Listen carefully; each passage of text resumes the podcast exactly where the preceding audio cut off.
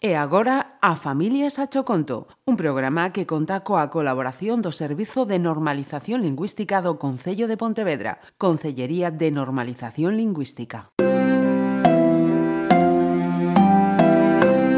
A Familias a Choconto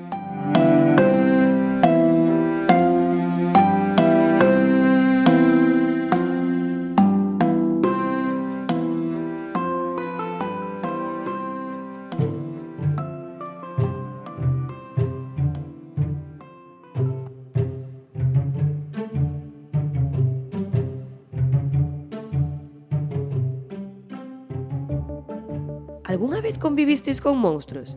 En casa facémolo cun a diario, aínda que mamá que sempre se enfronta a él, e ata lle dá para comer. Todo empezou cando unha tarde, ao volver do colexo, oín contar a mamá que por fin trouxeran o monstro do canapé.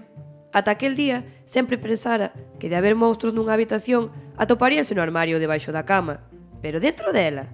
Aquela idea resultoume terrorífica non lograba comprender por que había que encher o oco existente baixo a cama cun monstruito o que encima lle debíamos dar de comer. E non calquera comida, non? Que aquel monstro só quería alimentarse das nosas cousas para deixarnos sen nada e atemorizarnos. Eu enfadábame con mamá, que todos os caprichos lle daba. Vou levar estas sabas ao canapé, os abrigos que non che vayan ao canapé. Mesmo engulía os adornos da árbore de Nadal que nos sobraban, e iso co cabelo de anxo que utilizábamos Non se lle parecían nada o que usaba a boa nas súas deliciosas empanadillas doces. Nas noites, procuraba conciliar o sono con dificultade, posto que a idea de dormir cun monstro na habitación do lado debíase facer difícil para o máis grande dos valentes. Ás veces, preguntábame se o monstro do canapé sería en realidade un monstro dos vós, encargado de ablandarnos o colchón baixo as nosas costas ao máis mínimo movimento e de facer soar os peiraos. Con todo, esta idea de bondade durou pouco na miña cabeza. De súpeto, Imaginei aquel monstro do canapé colocándonos tamén a almofada e saciando a súa sede co rastro da nosa saliva nocturna, como facían de sabias flores, segundo a miña profesora de naturais, facéndose cada vez máis e máis grande. Desde a chegada daquele extraño ser, aquela era a rutina dos nosos días. Cada tarde, ao volver de clase, observaba desde o fondo do salón como mamá organizaba o seu cuarto e daba para comer a fera, case sempre enfurecida, dado o forcexeo que mamá se traía sempre subindo e baixando a tapa da súa gorida. Todo foi sucedéndose con aquela relativa normalidade, ata que unha mañá tomei unha decisión.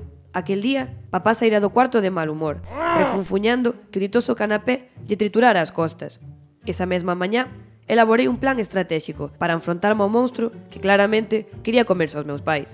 O primeiro asalto sería a elaboración dun suculento menú, co que sen dúbida debilitaría o gran bicho.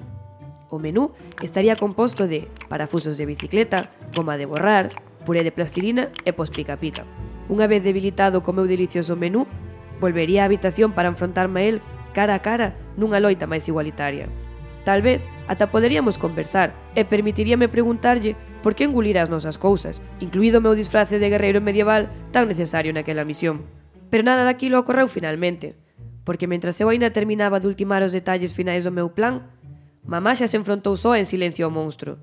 Recolleume do colexo e durante o paseo á casa sorreume suspirando e dixo Uf, ao fin dormiremos tranquilos. Xa me librei do ditoso canapé. Eu entendina perfectamente e alegreime. Ainda que no fondo, lamentei non poder levar a cabo o meu estratégico plan e estar fronte a fronte con aquel monstro do canapé. Mamá fora unha heroína, sempre tan tranquila e tan segura. Non podía deixar de mirar a ningún momento. Estaba convencido de que algún día contaríamos o seguido daquela batalla. Pero naquele instante Camiñamos en silencio.